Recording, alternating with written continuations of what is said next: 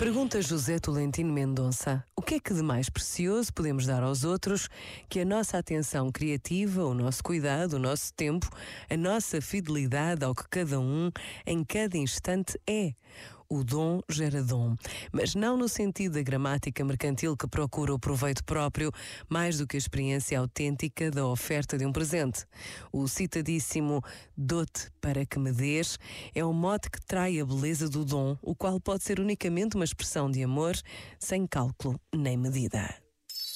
Este momento está disponível em podcast no site e na app da RGF.